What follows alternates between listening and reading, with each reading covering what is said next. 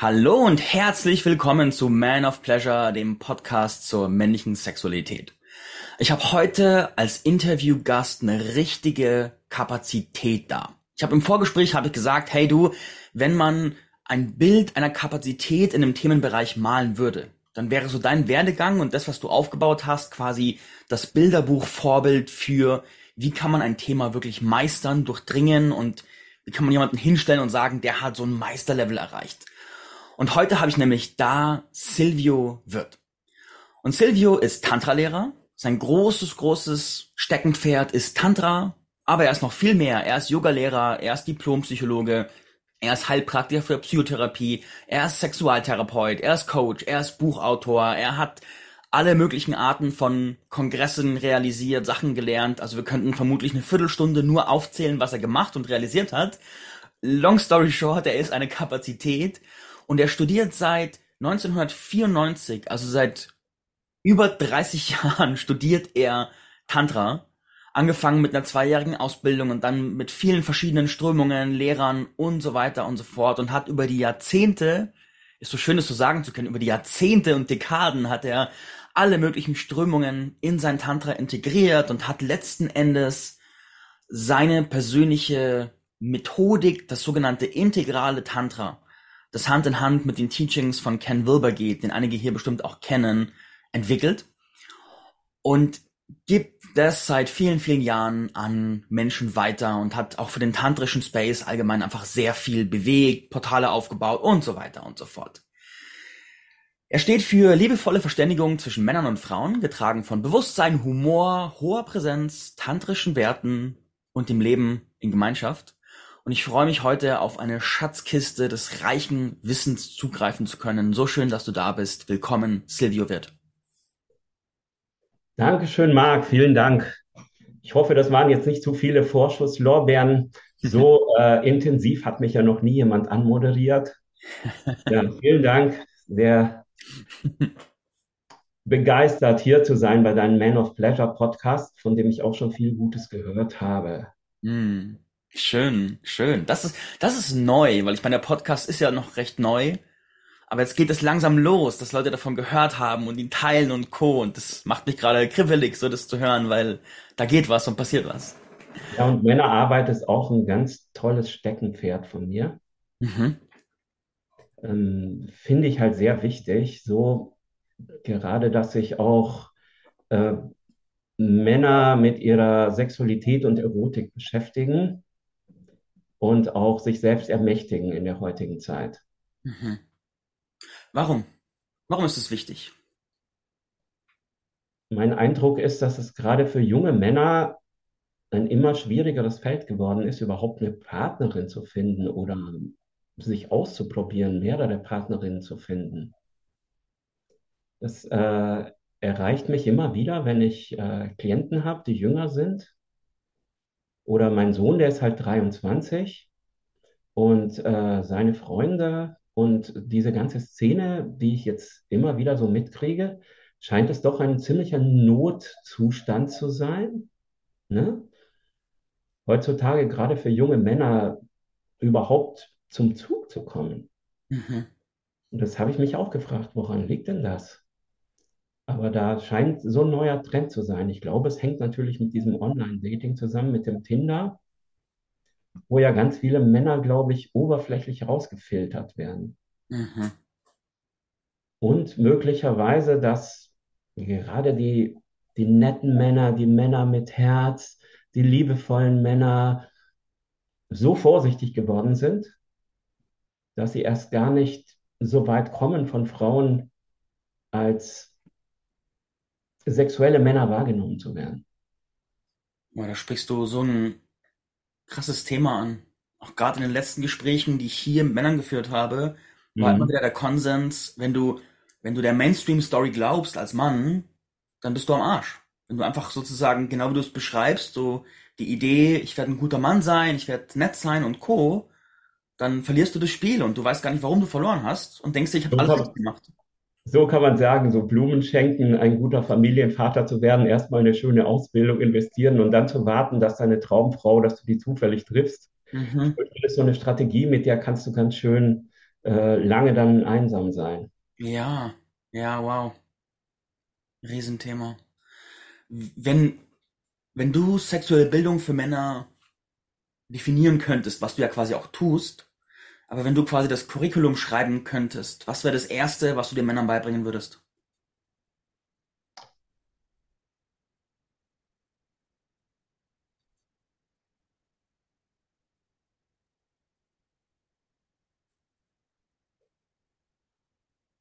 Such Kontakt zu anderen Männern und lass dich von ihnen führen. Also wir müssen so Netzwerke aufbauen, wo Männer Männern ermächtigen.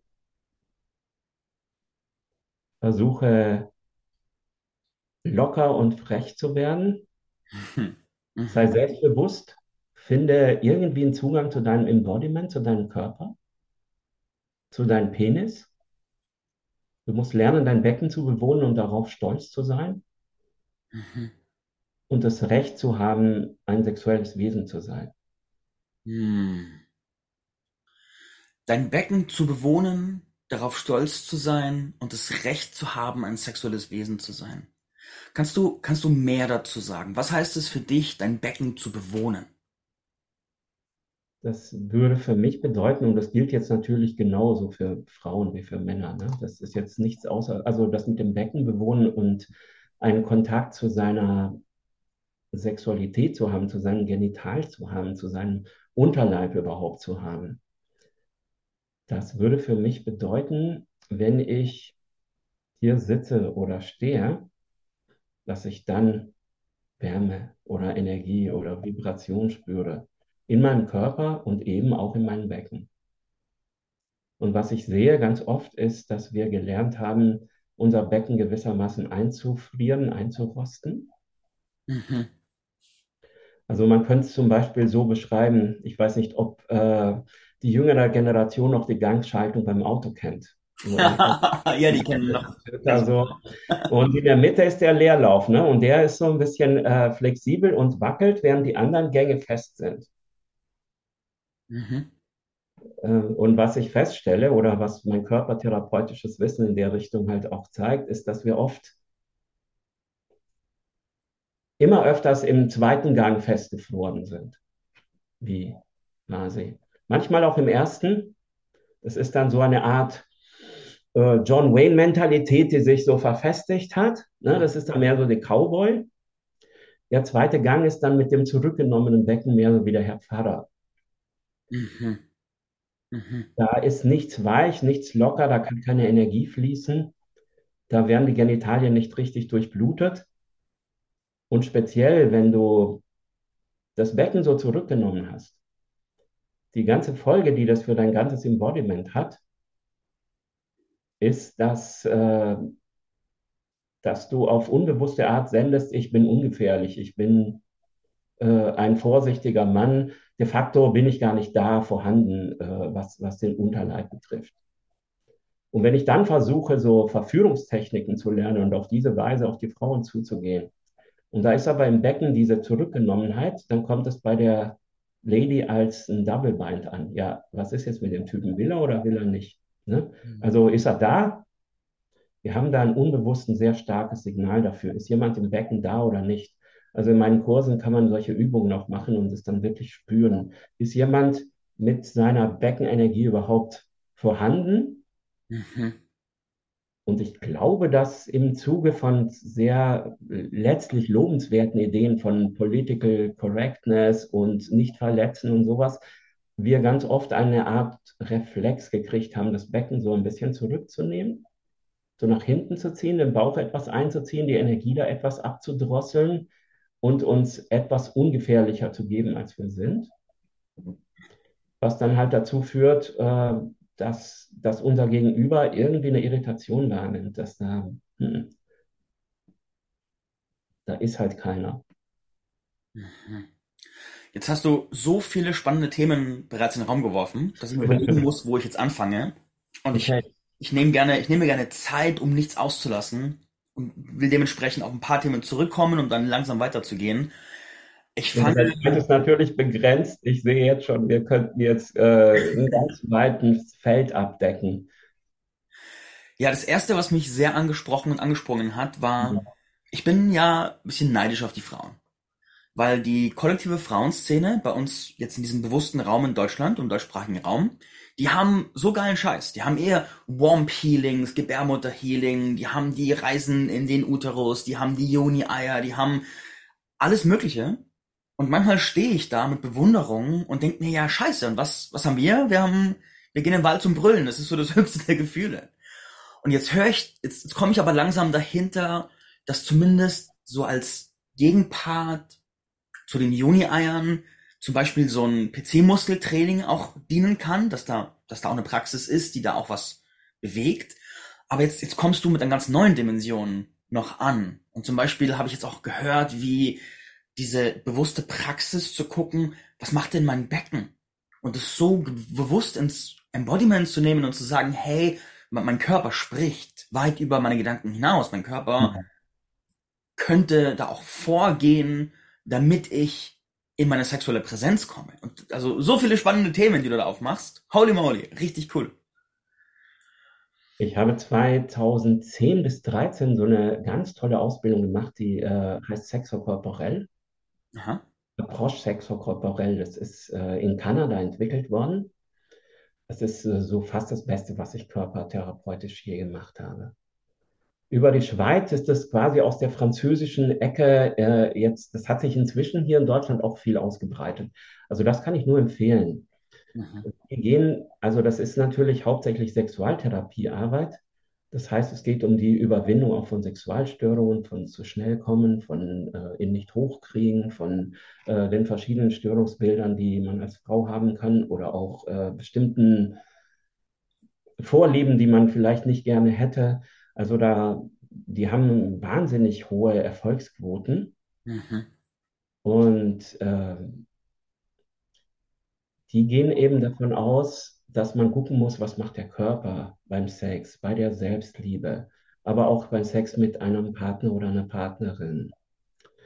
Ähm, es wird ja halt oft gesagt in der herkömmlichen Sexualtherapie, ja, du hattest irgendwie ein Problem mit deiner Mutter oder du hast soziale Schwierigkeiten, du bist arbeitslos oder bei deiner Beziehung läuft irgendetwas falsch, ne? Und da sagen die Sexualkorporell-Leute, ja, ist ja schön gut, aber sind alles indirekte Gründe. Mhm. Und die direkten Gründe, das ist eine Ebene tiefer. Irgendwie die Arbeitslosigkeit, die Themen mit der Mutter, das schlägt sich alles im Körper nieder. Und wir gucken mal, was macht der Mensch denn tatsächlich, wenn er seinen Körper benutzt? Also wie funktioniert es denn, dass ich den Erregungsreflex entsprechend hochziehe, bis ich zum Beispiel zum Orgasmus komme? Was genau macht mein Körper? Was macht mein Po? Was machen meine Oberschenkel? Wie atme ich? Wie äh, weit sind meine Bewegungen? Wie äh, ist mein Atem tief im Bauch oder ist der hoch in der Brust? Atme ich immer schneller, je näher ich dem Höhepunkt komme? Was macht mein Körpertonus? Spannen sich meine Muskeln an? Mhm. Ähm, wie schnell werde ich? Und entsprechend würden die Leute sagen, gibt es halt bestimmte Muster, die wir uns angewöhnt haben und die erstaunlich starr sind. Also wenn wir so 15, 16 sind, meistens haben wir dann eine bestimmte Strategie entwickelt, eine körperliche Strategie, unsere Lust zu steigern und Mhm. zum Beispiel auch bis zum, bis zum Höhepunkt zu bringen. Oder wir Tantriker, wir kommen dann ja nicht unbedingt sofort, sondern versuchen in so eine, äh, in so eine langwellige äh, Episode zu kommen mit mehreren äh, Höhepunkten quasi, aber ohne Ejakulation. Mhm. Darüber können wir vielleicht auch noch sprechen, wenn das dein Interesse ist. Mhm. Ja, ähm, und für mich war das eben sehr interessant, dieses Wissen als Grundlagenwissen in meine tantrische Kurse einzubringen. Mhm. Gewissermaßen so zu dem bisherigen Tantra, was ich bis dahin kannte, dachte ich, okay, da ist noch eine Stufe Null. Also wenn man die äh, gemeistert hat, dann kann man mit Tantra anfangen. Mhm. Und äh, sexuelles Tantra wäre für mich, mh, dass ich anfange mit diesen Energien, die durch den Eros, durch, durch die Leidenschaft, durch die Lust, durch, durch Herzensnähe ähm, gewissermaßen ausgelöst werden, dass ich beginne, die in meinem Körper kreisen zu lassen, dass ich diese Energien deutlich spüre in bestimmten Energiezentren, auch der Chakren genannt. Ich denke mal, das ist auch vielleicht allgemein bekannt. Und was man damit alles äh, Grooviges machen kann. Also sie entweder zu nutzen für äh, spirituelle Transformation, für tiefe Meditation, aber auch um die Gesundheit zu steigern oder um äh, bestimmte weltliche Ziele auch zu erreichen. Also das machen Tantra-Leute. Voraussetzung dafür ist halt einfach eine gut fließende Energie und eine Erotik und Sexualität, die frei von den üblichen Blockaden ist. Ich habe einen Wunsch. Ich würde gerne ein Teil von mir springt total an und sagt, lass uns da reinspringen, lass uns jetzt in die Themen reinspringen, aber ich will auch gerne noch einen Schritt zurückgehen. Ich bin bei dem Thema der Beckenhaltung noch ein Teil von mir hängt. Äh, hängt. Ja, ja. Könnten wir für unsere Zuhörer eine kleine Awareness-Übung einbauen, wo wir verschiedene Beckenhaltungen vielleicht einnehmen und nachspüren, was im Körper passiert? Hast du da gerade was, was du im im Ärmel hast, was du gerade ziehen da, Da müsste ich mich halt hinstellen, ne? Ja, äh, wenn du es idealerweise mit Worten so beschreiben könntest, dass man es greifen kann. Wenn es für dich möglich ist, lass es uns tun. Wenn es eher schwierig ich ist, dann. Versuch's mal, ich versuch's mal. Okay, cool. Also, dann wäre die Idee, sich hinzustellen. Ich mache praktisch mit und kommentiere dann, damit es auch sozusagen nur per Hören umsetzbar ist. Alright.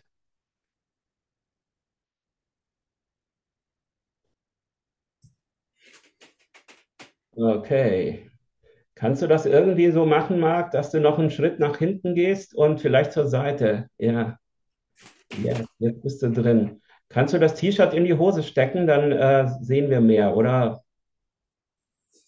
Ja, so ist super. Alright. Okay, dann stell dich mal schulterbreit hin. Die Zuhörer sehen mich gerade nicht. Ich stehe jetzt oben ohne da. Und ja, erstmal zentrieren wir uns. Zentrieren bedeutet, du guckst mal, ob du mehr auf den Fersen stehst oder mehr auf den Fußballen. Und dann pendel mal hin und her so von den Fersen zu den Fußballen. Und schau mal, dass du dich so ausrichtest, dass du ungefähr gleich stark auf den Fersen und auf den Fußballen stehst. Ja, super. Und äh, dann macht es Sinn, leicht in die Knie zu gehen. Wenn du die Knie durchgedrückt hältst, dann kann das mit dem Becken, dann rastet das auf jeden Fall ein. Okay, die Arme kannst du locker lassen, hängen lassen. Super. Und finde dann eine schöne Aufrichtung in Oberkörper. Die Schultern locker lassen, der Kopf so in Verlängerung der Wirbelsäule. Und schau mal, ob es dir möglich ist, äh, beim Einatmen tief durch die Nase bis zum Bauch runter zu atmen. Und dann wieder aus. Ganz entspannt. Beim Einatmen geht die Bauchdecke ganz entspannt nach vorne. Und beim Ausatmen senkt sie sich leicht. Und dann konzentrieren wir uns jetzt aufs Becken. Und Bring mal deine Aufmerksamkeit zum Becken hin. Wirklich zu den beiden Hüftknochen. Vielleicht spürst du auch die Beckenschaufel.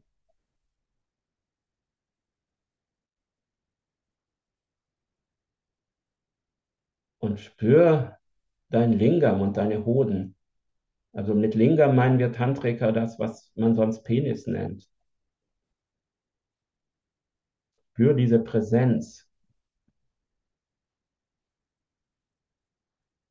Und vielleicht magst du das Becken leicht im Uhrzeigersinn kreisen und schauen, wie locker kannst du da sein. Ohne dass sich der Oberkörper groß bewegt, wenn das möglich ist. Und jetzt auch in die andere Richtung. Und dann bleib wieder in der Mitte stehen. Jetzt beweg mal dein Becken nach vorne, so wie der erste Gang im, also dass das, genau, so, dass du, genau, so, dass du so ein bisschen ins Hohlkreuz gehst. Und gehe jetzt mit dem Ausatmen ein bisschen in den Rundrücken. Ja, noch etwas mehr, genau, so nach vorne hinten. Ja, so nach vorne. Und dann wieder erster Gang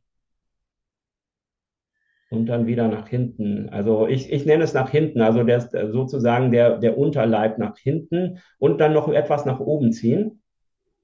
Der Unterleib, ja genau. Jetzt, jetzt hast du diese, diese nach hinten eingerostete Position. Ich weiß nicht, wenn du jetzt ein bisschen hinspürst und stell dir vor, du, du, du hast einfach diese Position, gehst jetzt auf eine Frau zu. Wie fühlt sich das an? Ich will kurz kommentieren für die Zuhörer. Ja. Die erste Position, der erste Gang ist wie, ich stehe wie so ein Cowboy da und schieb's Becken nach vorne und zeige Ja, genau. mal, hier ist mein Kopf. Und die zweite Position, da nehme ich eher so eine Entenhaltung ein. Mein Popo geht so hinter und hoch. Genau so eine Donald Duck-Haltung. Ja, genau. Als würde ich auch mein Po so wie so ein bisschen nach hinten anbieten, so ungefähr. Und auch Mhm. zeigen, dass es nach vorne geht. Und wenn ich mir jetzt vorstelle, ich gehe so auf eine Frau zu in Position 2, ich fühle mich sehr verkrampft. Ich fühle mich Ja, steif auf eine Art. ja, super, super. Und da kannst du dir aber deine Mitmenschen mal anschauen auf der Straße, wie viele tatsächlich ihr Becken so halten. Hm. Und in der Mitte gibt es so eine Mittelposition. Mhm. Vielleicht kannst du die mal ausfindig machen, wo du etwas beweglicher bist als in den anderen. Ich denke, die ist bei mir etwa, gefühlt bin ich jetzt mittig. Das Ja, ist. es sieht mittig aus, es sieht gut aus. Ich kann deine Knie gerade nicht sehen. Wenn die so einigermaßen locker sind, dann äh, müsstest du normalerweise sowohl leichte Bewegungsmöglichkeiten nach rechts und links haben, als auch nach vorne und hinten. Mhm. Genau. Und das ist so die natürliche Haltung, Mhm. In der du wahrscheinlich auch in der Lage bist, am meisten zu spüren und das am besten durchblutet ist. Hm. Ich finde es auch schön, weil diese Haltung verkörpert für mich auch ein, ein Ich bin da. Du hast es Mhm. vorhin beschrieben, so zeige ich mich als sexuelles Wesen und meine Ja. Hat quasi eine Sprache dadurch und die Sprache Mhm. sagt, hey, ich existiere. Ich bin da. Was wir jetzt machen können, ist noch die Beckenschaukel, dass du mit dem Einatmen so ganz leicht nach hinten gehst in diesen zweiten Gang und mit dem Ausatmen über Mitte unten nach vorne oben kommst. Ja, du machst das super, genau. Und ausatmen und wieder ein und langsam. Ich mache jetzt gewissermaßen so U-Bewegungen mit dem Becken. Diese U-Bewegungen sind super und versuch mal den Po gar nicht dabei zu nutzen, den wirklich locker zu lassen. Und wenn du nach vorne kommst, ist es eher der Beckenboden, der dann der Bewegung nochmal den Kick gibt.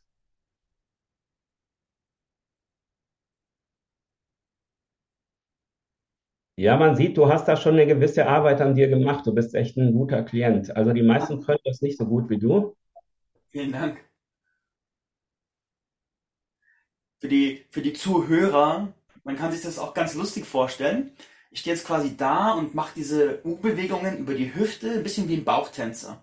Ja, ja, es ist tatsächlich ein bisschen so südamerikanisch. Also es geht hinten oben, dann Mitte unten und mit dem Ausatmen vorne oben wieder. Das heißt, die Bewegung ist so, als würdest du die, also vorne so die Distanz zwischen deinen Schambeinen und deinem Bauchnabel möglichst klein machen.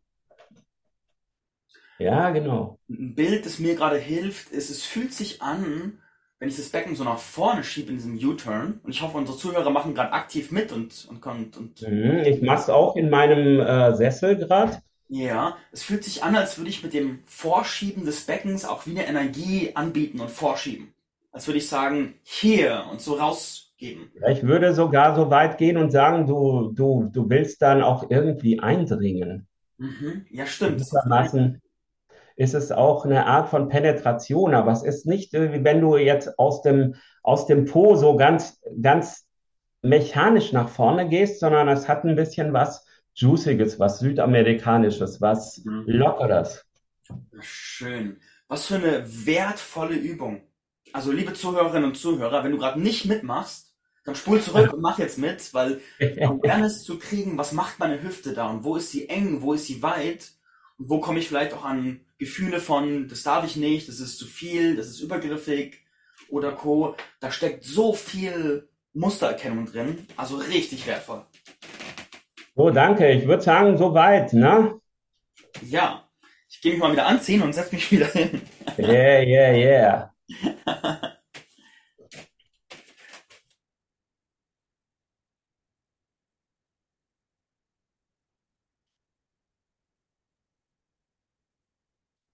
Okay, Marc.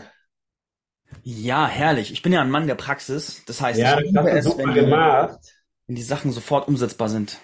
Ja, das nennt man die Beckenschaukel oder untere Schaukel. Mhm. Dann gibt es noch eine obere Schaukel, da geht es eher um den Herzbereich. Und die beiden verbinden wir dann zusammen zu einer doppelten Schaukel. Das würde jetzt zu weit gehen, das jetzt hier. äh, Da, dazu brauchen wir ein, zwei Tage Übungszeit. Aber das ist dann ein richtig lohnenswertes Ding, weil es nämlich anschließt zu den Reflexbewegungen, die wir beim Husten und Lachen sowieso machen. Hm. Das vermischen wir dann halt auch mit unserer erst autoerotischen und dann mit unserer sexuellen Praxis. Mhm. Und dann haben wir wirklich eine Grundlage, auf die man weiter aufbauen kann. Super spannend. Was ich gerade besonders wertschätze, ist der tantrische Weg. Wenn man vom tantrischen Weg spricht, dann hat es oft auch etwas sehr geistig-theoretisches auf eine Art und Weise. Und was du ja gerade tust mit uns, ist, du unterlegst es, wie du es vorher gesagt hast, mit so einem Stufe Null, mit so einer bewussten Körperpraxis, damit der Körper diesen tantrischen Weg auch, auch nehmen und halten und gehen kann. Das finde ich gerade sehr wundervoll. Ja, ich will gleich mal sagen, dass der tantrische Weg jetzt nicht nur ein Weg der Sexualität ist, was natürlich, glaube ich, für sehr viele Leute, gerade im Westen, ist halt Tantra so der spirituelle Weg der Sexualität oder manche sagen auch Gruppenorgien mit Räucherstäbchen, so, ne? Oder in Amerika sagt man Sex für Leute, die sich nicht richtig trauen. Also es ganzen Vorurteile gegenüber Tantra. Ich kann das alles nicht bestätigen. Also Tantra ist von seinen Ursprüngen her, das kommt ja aus Indien. Es ist eigentlich ein vielschichtiger, ganzheitlicher Pfad, den man gehen kann, sowohl aus weltlichen als auch aus spirituellen Beweggründen. Aus weltlichen vielleicht, um einfach reicher, äh, klüger, äh, liebevoller in der Welt zu stehen, mehr Freude zu haben, sich vielleicht einfach so ein Leben zu kreieren, wie man es gerne hätte. Und spirituell gesehen, ja, das geht dann nochmal weiter in, in andere Bewusstseinsdimensionen, vielleicht auch in psychedelische Dimensionen hinein. Aber der Weg des Tantra beinhaltet sowohl äh, Meditation als auch Körperarbeit. Dann so die Ebene von Sexualität und Beziehung ist auch mit drin, was ja in den meisten anderen Pfaden wie Zen oder Yoga eher so ausgeblendet ist wie. Hm, so, zumindest in dem integralen Tantra, so wie ich es lehre, ist halt auch Beschäftigung mit Musik und Kunst mit drin. Mhm. Wir nutzen auch Schattenarbeit, was jetzt im traditionellen Tantra nicht unbedingt so viel passiert, also Shadow Work, äh, therapeutische Arbeit an sich selbst, gewissermaßen da hinschauen, wo man normalerweise nicht so gerne hinsieht, Mhm. seine eigenen Schatten aufspüren und überwinden, könnte man vielleicht so programmatisch sagen, aber halt auch mit theoretisch-geistiger Betrachtung. Also das alles ist gewissermaßen die Synthese. Und viele Leute, die zu mir, zu meinen Einsteiger-Tantra-Kursen kommen, sind erstmal vielleicht enttäuscht, weil es nicht die ganze Zeit um Sexualität und Erotik geht.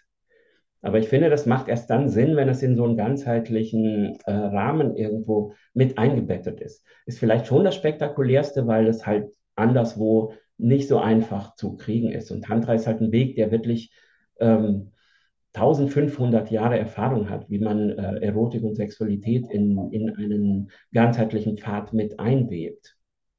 Mhm. Also das bedeutet halt, dass ich meine Erotik und Sexualität, meine Praxis als Teil eines ganzheitlichen Wachstumsweges sehe.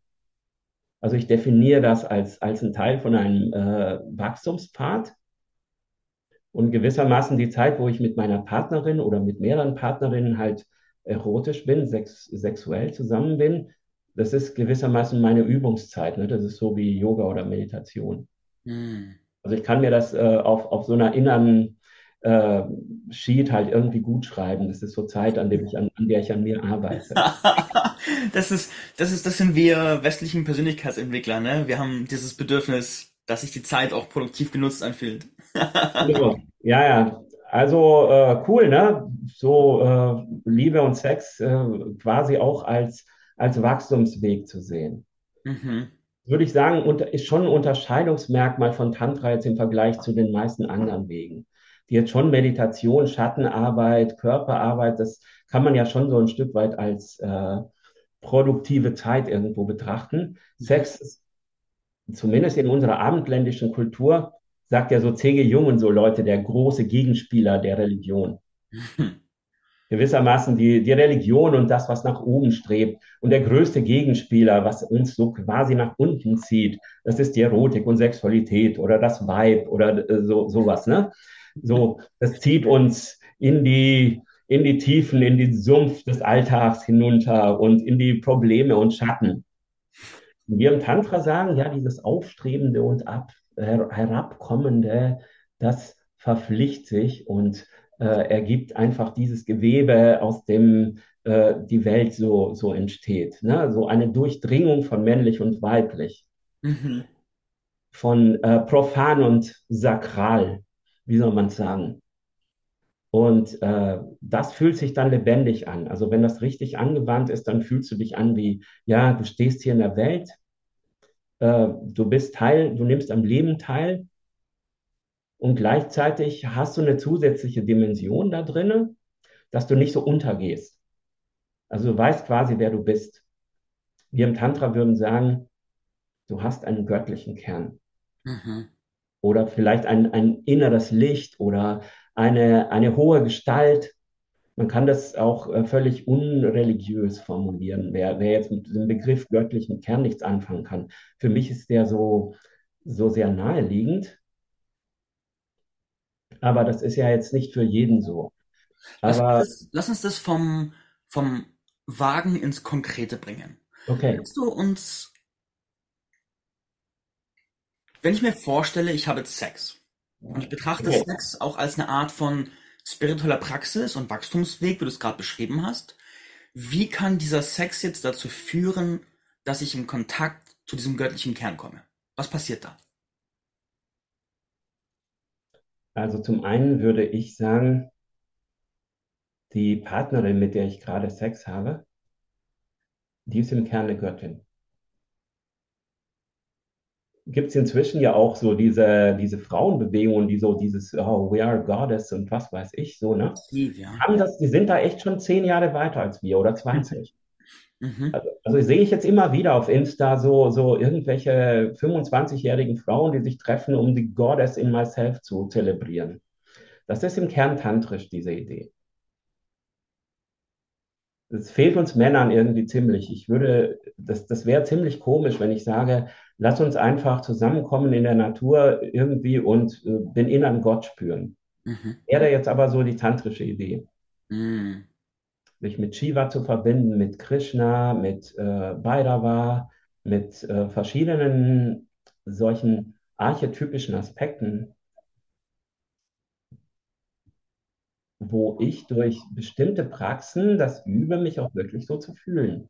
Ich habe äh, ungefähr zehn Jahre mich intensiv mit dem buddhistischen Tantra-Weg beschäftigt, wo es im Kern letztlich darum geht, äh, jeden Tag eine gewisse Zeit lang eine Meditation zu machen, wo ich das Mantra einer Gottheit äh, rezitiere, immer wieder, also so ein Mantra-Japa mache und mich als die fühle. Mhm. Mhm. Mit der Idee, wie so eine Art äh, Trance-Induktion oder NLP, tatsächlich, dass du in solchen Momenten, wo du mal zufällig im Bus sitzt und nichts Besonderes, dass du dich halt fühlst als diese Gottheit. Mhm. Wo die Tantriker sagen, das ist nichts anderes als dein wahres Wesen. Also du hast inhärent diese Buddha-Natur. Du könntest ohne die gar nicht existieren.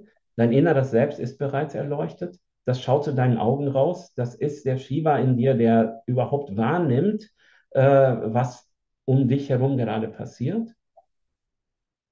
Und äh, dir das zu vergegenwärtigen und nicht immer wieder zu vergessen. Mhm. Und wenn du das spürst, so, ich habe diese, diese Shiva-Natur, meine Frau, mit der ich mich hier gerade vereinige, das ist die Göttin. Ich darf dann auch gerne sehr ein bisschen überhöhen. Also die, die Eigenschaften von diesen Göttern ist halt vor allem, dass da eine gewisse Perfektion drin ist. Also meine Liebste, mit der ich dann Sex habe, die ist einfach eine Göttin. Da ist kein Raum für Makel in ihr zu sehen. Oder sie jetzt irgendwie, äh, ja, weiß ich nicht, dass ihre Nase vielleicht zu krumm ist oder der Busen halt irgendwo nicht perfekt. Das, das macht man durch Visualisationskraft, dass ich dann schaffe, sie wirklich möglichst perfekt zu sehen. Das gelingt natürlich nicht immer, aber es ist so ein, so ein kleines Bestreben und Üben. Und auch dich selbst in dieser Art von Perfektion zu betrachten. Also das gilt nicht nur für den anderen. Hm, da will ich. Wenn aus dieser, aus diesen, es ist dann auch letztlich in, in tantrischen Ritual nicht mehr so wichtig, wer ich jetzt als Mann speziell bin, als Silvio oder als Mark oder so, sondern ich bin halt einfach Shiva. Also ich bin eine Verkörperung des Männlichen und welche Verkörperung genau, das tritt in den Hintergrund, wie dass ich einfach eine Verkörperung des einen großen Männlichen bin. Und wenn ich dann die Frau sehen kann als eine Verkörperung der kosmischen Göttin des großen Weiblichen, dann beziehe ich mich anders auf sie, wenn ich jetzt, also da ist auch nicht so viel Raum für diese ganzen persönlichen Geschichten, die wir miteinander haben. Das ist für guten Sex eigentlich gar nicht so entscheidend. Mhm so vielleicht, das, das ist vielleicht so der Mindspace, in dem ich dann da reingehe. Und wenn ich dann wirklich die ganze Lust spüre, dann spüre ich, das ist halt einfach die universelle Lust, die sowieso im Universum ist. Die ist jetzt halt bloß auf eine ganz verdichtete Art und Weise hier. Und ich versuche die so intensiv wie möglich äh, zu fühlen und sie dann in meinen Körperzellen, es gibt so bestimmte tantrische Praktiken, die dann mehr ins Becken zu bringen und dann wieder mehr nach oben zu bringen und letztlich im Herzen zu verankern. Und wenn ich dann wieder aufhöre, dass ich dann im Herzen so spüre, ja, okay, ich spüre meinen göttlichen Kern, meine göttliche Natur. Und das nächste Mal, wenn ich an meiner Steuererklärung sitze oder im Wartezimmer eines Arztes bin oder im Verkehrsschau stecke, dann weiß ich es auch immer noch.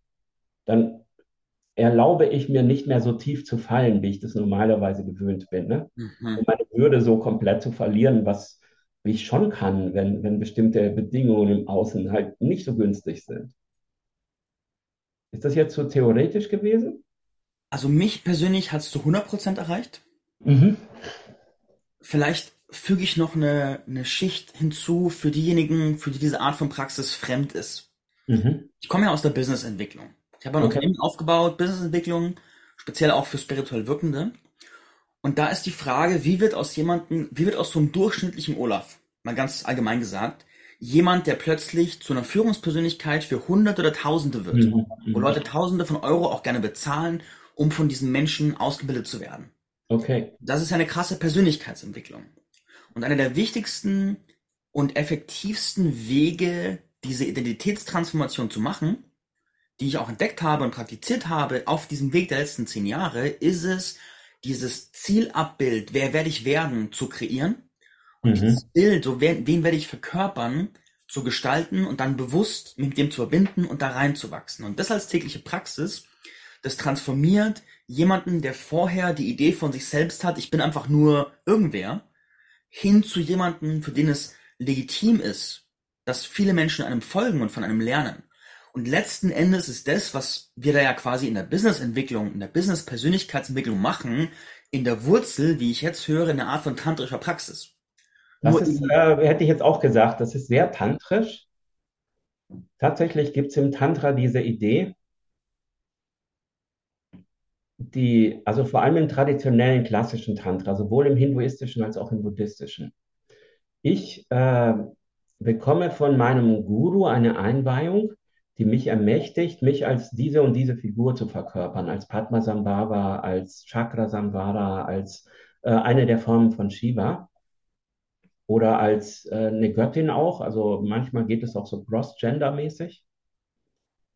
Okay, also ich denke, die Aufgabe dieser Einweihung ist natürlich, ein Ereignis zu schaffen, das so überwältigend ist, dass ich das dann jetzt glauben kann. Mhm die sagen, das ist dann auch so eine Energieübertragung. Ich weiß nicht, äh, inwieweit es äh, so entscheidend ist. Ich glaube, wichtig ist, ich verkörpere mich als eine Gestalt, die quasi wie so eine Art Abziehbild von mir ist also eine, eine, eine Weiterentwicklung meiner Möglichkeit, eine Art Zielgestalt, eine Entelechie, würden die alten Griechen sagen. Mhm. Und äh, dann sage ich, jetzt bin ich das, wie verhält man sich von hier aus? Und das die ganze Zeit zu üben. Mhm. Und dann zum Beispiel durch diese Mantra-Praxis einfach äh, eine gewisse Zeit des Tages drauf zu, äh, auf, dieses, auf diese starke ähm, Aufladung zu fokussieren. Ja. Ich finde es so interessant, dass da auch die Mantra-Praxis dabei ist, weil die schafft ja auch einen mentalen Anker, der mich zurückholt, wenn ich gerade nicht in der Arztpraxis, wenn es gerade nicht leicht ist, irgendwie eine krasse Körperhaltung einzunehmen, mich auf den Stuhl zu stellen und zu sagen, ich bin Lord Shiva, sondern in mir dieses Mantra zu haben, was aber trotzdem was aktiviert. Ich denke auch. Ich denke, die alten Tantriker haben eigentlich so eine Art NLP oder sowas gemacht. Ne? Haben auch alle Sinne mit einbezogen, äh, mit Räucherwerk gearbeitet, mit bestimmten Substanzen, die man schmeckt, mit bestimmter Musik, die dazu läuft, ne? mit Liedern, die Wiedererkennungswert haben. Also äh, du siehst, da werden gewissermaßen in diesen Ritus alle Sinne mit einbezogen. Und ja. dann so als die große Überwältigung, dann halt in manchen Praktiken dann halt auch noch die Sexualität, die dann so ganz mächtig daherkommt.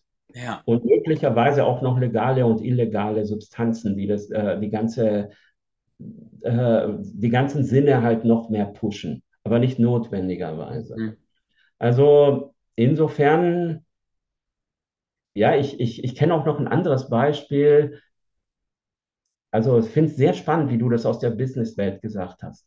Also eine Figur, die mir in der Hinsicht, wo ich denke, die, die, die da relativ herausragend war, äh, war, war zum Beispiel der Karl Lagerfeld. Mhm. Das war ja auch so ein ganz normaler Hamburger Junge. Er hat ja eine komplette Kunstfigur geschaffen, so eine Art unangreifbare, fast auf, auf, auf eine Art, eine Art von Perfektion. Nicht jeder hat ihn gemocht, aber ich glaube, es gab kaum einen, jemand, der ihn irgendwie nicht respected hat oder irgendwie wenigstens ein bisschen, ähm, ja, also später haben ihn, glaube ich, sogar seine Hater irgendwie gemocht. er hat halt diesen, diesen Zopf, diese, diese Brille, diese, dieses Outfit geschaffen und ist dann immer mehr zur Kunstfigur geworden. Ich weiß nicht, ob du den verfolgt hast oder so. Da ist die, die frühere Person, die er war, irgendwie komplett drin aufgegangen. Also er ist mehr und mehr, je älter er wurde, da einfach hinübergewechselt in so eine Art Mythos oder in so ein Archetyp. Ein Stück weit äh, stelle ich mir das als, als diese tantrische Persönlichkeitsentwicklung vor. Finde ich jetzt echt interessant, weil ich noch nie mit jemand darüber geredet habe. So. Ah, interessant. Äh, aber wenn, wenn du das so etwas Ähnliches machst, um einfach aus einem Olaf eine, äh, eine, eine Führungspersönlichkeit zu schaffen, kann ich mir schon vorstellen, dass das sehr effektiv sein kann. Ja, also die Kernfrage dahinter ist ja, was passiert, wo wird der Hamburger Junge zu jemandem, der, für den es sich normal anfühlt, vor der Millionenkamera zu stehen? Und das ja. passiert ja nicht einfach so aus Versehen. Wenn ich eine Sache im Leben gelernt habe, dann dass wir uns nicht auf das Setup, mit dem wir kommen, verlassen können, sondern dass wir das Setup des Lebens selbst in die Hand nehmen müssen. Also habe ich mich gefragt, wie passiert diese Entwicklung? Und die besten Antworten, die ich gefunden habe, waren genau diese Praxis, weil entweder schickt uns das Leben durch tausend Zufälle in Erfahrungen und dann schickt es uns tausend Leute, die uns tausendmal sagen, du bist so besonders, bis wir es irgendwann glauben. Oder wir nehmen es in die Hand und gehen in die Verkörperungspraxis und dann beginnt das Leben es uns auch zu reflektieren und wir sparen uns einfach zehn Jahre an komplizierter Zeit. Also wir Tantriker sagen halt auch, wir sind ein Weg der Frucht. Mhm. So in Abgrenzung zum Weg des Samens. Also wenn ich einen Weg des Samens habe, dann habe ich erst meinen Samen, den pflanze ich in die Erde, dann gieße ich das jeden Tag, dann wächst so ein kleines Bäumchen, dann gieße ich noch mehr, dann wird das Bäumchen größer. Irgendwann in 30 Jahren hat es dann Früchte. Mhm. Das wäre jetzt vielleicht mit so einem Yoga-Weg oder so zu vergleichen. Und Tantra sagen wir, es ist ein Weg der Frucht. Also wir sind bereits die Frucht. Alles, was, äh, was wir brauchen, ist bereits in uns und wir verkörpern uns als das, was schon da ist. Hm. Am Anfang wird das noch nicht ganz so hundertprozentig funktionieren, aber wir üben halt das. Und von da aus beziehen wir uns dann auf die Welt und auf die Menschen.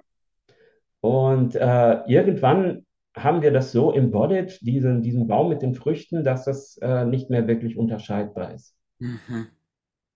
Und das äh, ist aber halt, wie soll ich sagen, philosophisch nur möglich, weil wir bereits alles in uns haben. Also wir müssen nicht erst alles entwickeln, sondern wir nehmen einfach das, was schon da ist. Finde ich super interessant. Also ich mag gerade die, wir gerade bei der Frucht sind, die Fruchtbarkeit dieses Gespräches, weil die, die Denkschule, auf der mein Ansatz basiert, der besagt, dass unsere bestehende Identität, wir wurden ja von irgendwas geprägt. Ja. Und wer, wer sind wir? Diese alte Prägung als Welt, also wie, warum machen wir das zu der Instanz, die sagt, Mhm. so muss es sein? Nur weil jemand sagt, ich heiße Hans-Peter, warum ist es dann, wie wahr mache ich es? Wie dense mache ich es? Und warum nehme ich nicht Selbstkontrolle und sage, hey, ich, ich gebiere mich neu, wähle eine neue Frucht, genau wie du sagst, mit der Annahme, die Frucht ist da. Und was ist, wenn ich nach diesem Ideal strebe? Und ich finde dann auch diese, diese bewusste Praxis, die du jetzt im Tantra beschreibst, da diese archetypischen Götterbilder zu nehmen. Seien es Götterbilder, seien es Archetypen, seien es Helden, seien es Comicfiguren, ist ja auch eine Genau. machtvolle Praxis, die einfach was bewegt und diese Ressourcen, diese Früchte auch sichtbar macht und rausholt. Also Super. es würde mit Comicfiguren auch klappen oder mit irgendwelchen Vorbildern aus dem Real Life. Ja. Ähm, in der indischen Kultur nimmt man halt dann diese Götter. Ob das äh, hier im Westen sich vielleicht noch irgendwie anders anfühlen muss, das, da, da bin ich auch gerade dabei, über so, solche Dinge nachzudenken. Da helfen mir solche Gespräche natürlich auch. Da will ich eine Geschichte teilen. Und zwar vor vielen Jahren. Mir sind es jetzt ungefähr zehn Jahre oder plus minus. Da bin ich in die Pickup-Welt gekommen. Da ging es um Persönlichkeitsentwicklung, um Frauen aufzureißen. Mhm. Dann hat jemand ein Ritual beschrieben. Er hat es als NLP-Ritual verkauft und hat beschrieben, du stellst dich in so eine Art Diamant rein und dann gibt es da drei Plattformen vor dir und von diesen Plattformen fließen Energiestrahlen zu dir. Und du stellst drei Gestalten darauf, von denen du was empfangen möchtest. Und ich habe damals, weiß ich noch ganz genau, ich habe Don Juan de Marco draufgestellt für die Verführungskunst, den Halt für diese männliche Kraft und, und noch irgendeinen dritten, bin mir sicher wen, um diese Kräfte zu empfangen. Und ich hatte damals keinen Plan vom Tuten und Blasen, von Hypnose und Co., aber ich habe es in der Badewanne gemacht und nach diesem Ritual war ich wer anders. Ich habe gemerkt, da ist was passiert. Und rückblickend war das ja quasi auch eine Form von tantrischer Praxis, nur eben sehr, sehr mechanistisch utilisiert, aber trotzdem wirksam und auch eine Art Einladung in diese Welt. Wahnsinn. Also im buddhistischen Tantra gibt es das Guru-Yoga. Da stellst du dir einen Guru vor. Also Padmasambhava wird in der äh, tibetischen Welt als, als ein absolut großer Meister, der mit tausend Wassern gewaschen ist, der sowohl weltlich als auch, also eigentlich ist er so eine Art Superman, ne? kann man so sagen. So ein tibetischer Superman. Padmasambhava oder Guru Rinpoche, den finden alle toll. Ja. Und den stellst du dir vor, dass er vor dir sitzt. Da sitzt du und dann äh, sagst du das Mantra irgendwie 108 Mal oder so. Und dann stellst du dir vor, dass eben von seinem äh, Stirnchakra zu deinem Stirnchakra ein weißes Licht fließt. Hm. Seine Qualitäten seines Körpers kommen. Vom, äh, vom Halschakra zu deinem Halschakra ein rotes Licht. Das machst du immer eine Minute oder zwei. Da sind sozusagen die Gaben der Rede. Vom äh, Herzen zum Herzen ein blaues Licht. Das sind dann so die Gaben des Geistes. Und Hm. dann manche haben noch ein gelbes und ein grünes am, am, am Nabel und am Unterleib. Und äh, das, das lässt du gewissermaßen als Segen immer in dich eintreten. Und schließlich äh, löst sich der Guru auf in einen fünffarbigen äh, Energieball und er geht äh, zu deinem Scheitel rein und rutscht runter bis zu dir ins Herzen und dort vermischt er sich mit deiner Essenz, so wie sich Wasser mit Wasser vermischt. Also sehr ähnlich wie deine Halbmeditation. Hm. Weil, ja, man muss halt Padmasambhava vorher lieben und seine, seine Stories irgendwo gehört haben, das ganze Storytelling, das um ihn geht. Der hat also alles Mögliche gemacht, ne? Irgendwelche Könige bekehrt und überzeugt. Er hat alle möglichen Frauen verführt. Er hat äh, wichtige Klöster gebaut. Er hat unfassbar we- wertvolle Belehrungen gegeben. Also er war halt echt so der Tausendsasser schlechthin. Ja. Ja. Und dann meditierst du und denkst, ja, ich bin das. Ja. So, klar. Und vielleicht macht es mehr Sinn, Don Juan de Marco oder Batman oder sowas zu sein in der heutigen Welt, weil man da halt Assoziationen mit hat. Ja, oder Nikola Tesla, Elon Musk, Zeus. Ich glaube, dass, ich glaube, dass man das sehr ins, ins Neomodernistische übersetzen kann. Ich glaube, dass wir gerade hier im westlichen Raum wenn wir so die, den griechischen Pantheon dafür nehmen würden, dass da ein neues Level an Resonanz wäre. Ja, manche Leute machen es auch mit Jesus mhm. oder so. Also, ja. Ja, weil ich, merke, ich merke die, das indische Pantheon, das Hindu-Pantheon, ich kann nicht so richtig andocken. Also Lord Shiva ist cool, aber ein Teil von mir sagt so, hm, nee. Wenn ich mir vorstelle, dieselbe Praxis zu machen und ein westliches Pantheon zu nehmen, zu sagen, hey, wie ist es, wenn ich in den Göttervater gehe, wenn ich mich Odin fühle, wenn ich mich Zeus fühle, da mhm. merke ich, da geht was in mir auf, das so sagt, ja, okay, kann, kann ich nehmen. Mhm. Also, mhm. super geiler Spielplatz. Richtig schön. Genau, es ist eine Art Spielplatz und letztlich äh, geht es bei all diesen tantrischen Meditationen in der, in der wirklich fortgeschrittenen Variante auch darum, da noch drüber hinaus zu gehen. Mhm. Also das ist gewissermaßen so eine Meditation, die eher so in der Mittelstufe gemacht wird. Ne, du fühlst dich dann, um vor allem auch das Weltliche dazu realisieren zu können. Und dann gehst du aber noch weiter in sowas Formloses. Also in so ein Licht oder sowas oder ein, äh, ein nicht duales Gefühl von Angekommensein. Mhm. Aber das, äh, da brauche ich jetzt nicht drüber zu sprechen, weil wahrscheinlich die meisten ähm, ja mit Tantra jetzt noch, noch nicht so viel Erfahrung haben. Ich wollte nur darauf hinaus, es, äh, es ist schon ein Weg, es ist schon eine Praxis, es ist nichts, wo man so sagen kann, ja, ich gehe jetzt einfach nur in so ein Mindset rein und dann habe ich das Tantra schon verwirklicht. Ansonsten kann ich die ganze Zeit chillen oder ich hänge irgendwie auf Orgien im KitKat herum und äh, definiere das als Tantra. Ich würde sagen, das reicht alles noch nicht. Tantra ist ungefähr so leicht zu erlernen wie eine Kampfkunst. Mhm. Also es braucht da schon jemand, der dich anleitet oder wie richtig gut Tango tanzen zu können oder so. Das kannst du auch nicht durch Bücher. Also wenn du Tantra durch Bücher lernst oder Yoga durch Bücher, das geht halt alles nicht richtig. Ne? Du brauchst schon jemand, äh, einen, einen Mentor, den du dir da zur Seite nimmst und dem man echt vertrauen kann, der echt Plan hat. Und äh, dann, wenn, wenn der Lehrer halt gut ist, wird er versuchen, deine individuellen Qualitäten ein Stück weit auch zu fördern. Also es ist nicht eine Praxis, die für jeden das gleiche ist, sondern jeder sollte seine Fähigkeiten besonders stark, wie soll man sagen, als das stärkste Pferd äh, auf, in diese Kutsche reinspannen. Mhm. Wenn einer intellektuell besonders ist, dann darf er halt mehr denken. Wenn jemand sexuell äh, besonders kraftvoll ist, dann ist das vielleicht sein Zugpferd wenn jemand einfach sehr gut in Selbsterkenntnis ist oder, oder in Meditation halt sehr schnell weiterkommt. Also ähm, es geht jemand darum, die, äh, die oder, oder ein Instrument zum Beispiel beherrscht oder sowas. Äh, das, das können halt echt Zugpferde sein auf deinem Pfad. Aber wichtig ist halt auch auf der anderen Seite irgendwie zu erkennen, was ist, was hält mich am meisten zurück? ich denke, das ist jetzt auch nicht so weit weg von deinem Coaching. Welche meiner Qualitäten und Eigenschaften hält mich am meisten zurück? Wenn wir beim integralen Tantra eben sagen, es ist Körper, Verstand, äh, Spiritualität, Schatten, Kunstkreativität und Sex, habe ich mal der Einfachheit halber so ein Modell gebaut, dass es eben um diese sechs Aspekte geht. Welches von diesen sechs, wo bin ich schon richtig toll drin? Wo, wo übererfülle ich eigentlich schon die Erwartungen? Die meisten Menschen haben zumindest einen Aspekt, wenn nicht sogar zwei, wo sie das machen. Mhm. Das weiß, sind intellektuell sehr stark, haben irgendwie schon drei Bände Habermas gelesen oder was weiß ich, ne?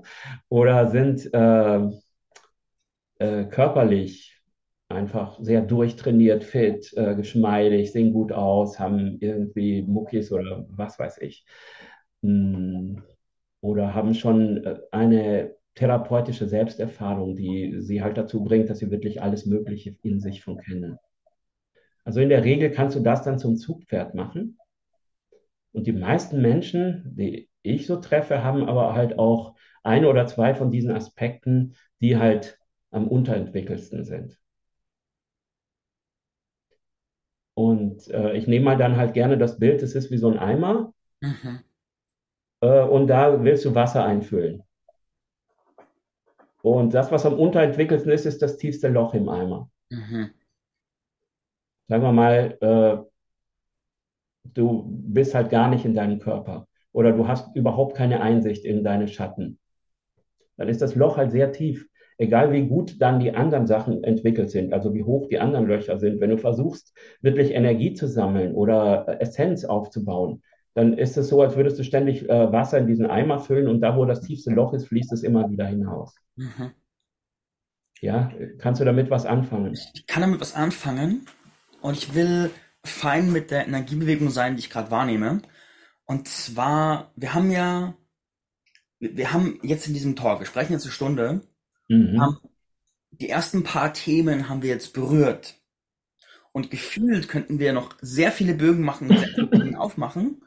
Und meinem mhm. Gefühl nach, meinem Gefühl nach, lass uns lieber diesen Raum sauber abrunden und unsere Zuhörer mit einer großen Neugier auf alle weiteren Räume hinterlassen, anstatt sie in einem Overload zu hinterlassen, weil ich glaube, wir sind da auch durchaus tief rein in die Themen, wo wir da aufgemacht haben. Fast ein bisschen zu tief für so ein kurzes Gespräch. Also ich finde genau äh, richtig tief, so darf das sein. Das darf auch Maßstab sein. Du hast mich einfach äh, schön inspiriert durch deine tiefen Fragen oder wahrscheinlich einfach durch deine Art, durch dein Schauen so. Mhm. Also ich empfehle Leuten, die sich tiefer für Tantra interessieren, ja, ich fürchte, man muss schon sich jemand aussuchen und da gibt es ja genug Anbieter im deutschsprachigen oder im, äh, im europäischen Raum. Lass uns den Scheinwerfer auf dich lenken und zwar gezielt auf okay. dich. Also Wenn bei mir sind das äh, Einsteigerkurse, die geben wir, meine Partnerin Mara und ich, auf Spendenbasis, weil wir wirklich die Möglichkeit äh, geben wollen, relativ, ja, wie soll ich das sagen, ähm, relativ risikofrei ein, die Erfahrung von äh, intensiven und guten Tantra zu machen. Das machen wir fünf bis sechs Mal im Jahr. Mhm. Und äh, das kann man über unsere Webseite, über secretoftantra.de, das blendest du ja wahrscheinlich irgendwo ein oder so, ähm, kann man da gerne sich einen Termin reservieren. Ja, und wer sich da wirklich ernsthaft für interessiert, der kommt wahrscheinlich um ein Jahrestraining nicht herum. Mhm. Weil da kann man dann alles lernen, die ganzen Körperarbeiten, die entsprechend sind, mhm. die Schattenpraktiken, die Meditationen und schließlich halt auch das, äh, die sexuellen Rituale. Mhm.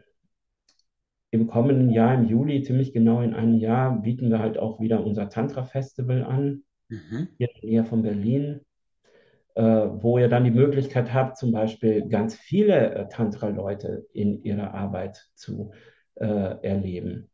Und auch vergleichsweise, also Künstler, Musiker, Menschen aus dem Yoga-Bereich, ähm, damit man mal diesen ganze, dieses ganze Spektrum erfahrbar wird, weil jeder hat so ein bisschen einen eigenen, also jeder, der den Weg jetzt so seit zehn Jahren geht, hat so ein bisschen einen eigenen Geschmack, einen eigenen Flavor, was er da reinbringt. Und äh, das sieht teilweise sehr unterschiedlich aus. Es gibt aber vielleicht einen feinen Zusammenhang da drin. Mhm. Also wer da Interesse dran hat, ich kann das schon empfehlen. Ich denke, dass das ein Weg ist, der im 21. Jahrhundert, der da sehr gut passt weil es sehr stark dieses Weltliche und die Modernität, dieser, diesen, diesen modernen urbanen Lifestyle auf eine Art sehr gut mit dem ganzheitlichen äh, Transzendenzweg irgendwo vermischt und verbindet. Mhm. Also das ist zumindest äh, mein Ziel, äh, was ich in meiner Arbeit versuche zu vermitteln. Und eben auch äh, sowas wie Communities, die sich drumherum bilden. Wir, wir arbeiten ganz viel mit Communities. Äh, die Leute, die bei uns Jahrestraining gemacht haben, sind dann oft in Gruppen zusammen, teilweise für sich und teilweise auch noch mit unserer äh, Begleitung. Und so, dass wir viele Jahre in diesen verschiedenen tantrischen Kreisen äh, dann weiter wachsen können. Mhm. Da sind die Möglichkeiten fast unbegrenzt, wenn, wenn die Leute das wollen. So, diese, diese Art von Community finde ich heutzutage immer wichtiger. Ja, voll. Ja, tatsächlich auch auf, auf Zeiten zusteuern, die in eine gewisse, ja, eine gewisse Turbulenzen halt auch sind. So in äh, unsicherere Zeiten, in materiell etwas unsicherere Zeiten oder auch mhm. in äh, politisch und militärisch unsichere Zeiten. Also da wissen wir noch gar nicht, was da irgendwie alles, alles auf uns zurollt. Mhm. Und ähm, so Orte von Sanity, von Community. Mhm. Ähm, das ist mir total wichtig, dass es da, äh, ja, dass wir da auch zusammenfinden, dass wir da auch netzwerken, dass es da auch äh, solche, solche Räume gibt, die auch gehalten werden. Ja. Auch, dass das in Zukunft immer wichtiger sein wird. Und ich sehe das schon als eine Aufgabe von mir an, auch gerade jetzt im, wenn ich jetzt etwas älter werde, so, ähm, dass es äh, so etwas zu mentoren, das, das ist mir eigentlich ein Herzensanliegen. Ja. Lieber Silvio, das war reich und hat Spaß gemacht. Okay, Ja. danke. Neugier, weckend und stillend. Gibt so viele Sachen, wo wir noch tiefer gehen könnten, wo ich irgendwann noch mal tiefer gehen will mit dir. Vielleicht sitze ich auch eines Tages in einem Jahrestraining, das kann ganz gut sein. Bis zu diesem Punkt erstmal ein großes Dankeschön für dein Dasein und Teilen. Vielen Dank, vielen Dank, Marc. Und du hast vorhin gesagt, es war tief für ein kurzes Gespräch. Für mich steht Man of Pleasure für Tiefe und dafür, dass wir da anfangen, wo die Oberfläche aufhört. Bei der Oberfläche gibt's viele und es ist wichtig und cool und ich mag gerne da ansetzen, wo Leute, die tiefer gehen wollen, eine Sehnsucht haben, sagen, hey, es langt mir nicht. Und ich finde, da hast du nahtlos angedockt und sehr viel angeboten und das wertschätze ich sehr. Ich danke dir für dein Dasein. Ich danke allen Zuhörerinnen und Zuhörer fürs Einschalten. Gerne auch Feedback an Silvio oder mich. Was habt ihr mitgenommen? Seid ihr durchgestiegen? Was macht euer Becken gerade? Und ich kann nur sagen, danke.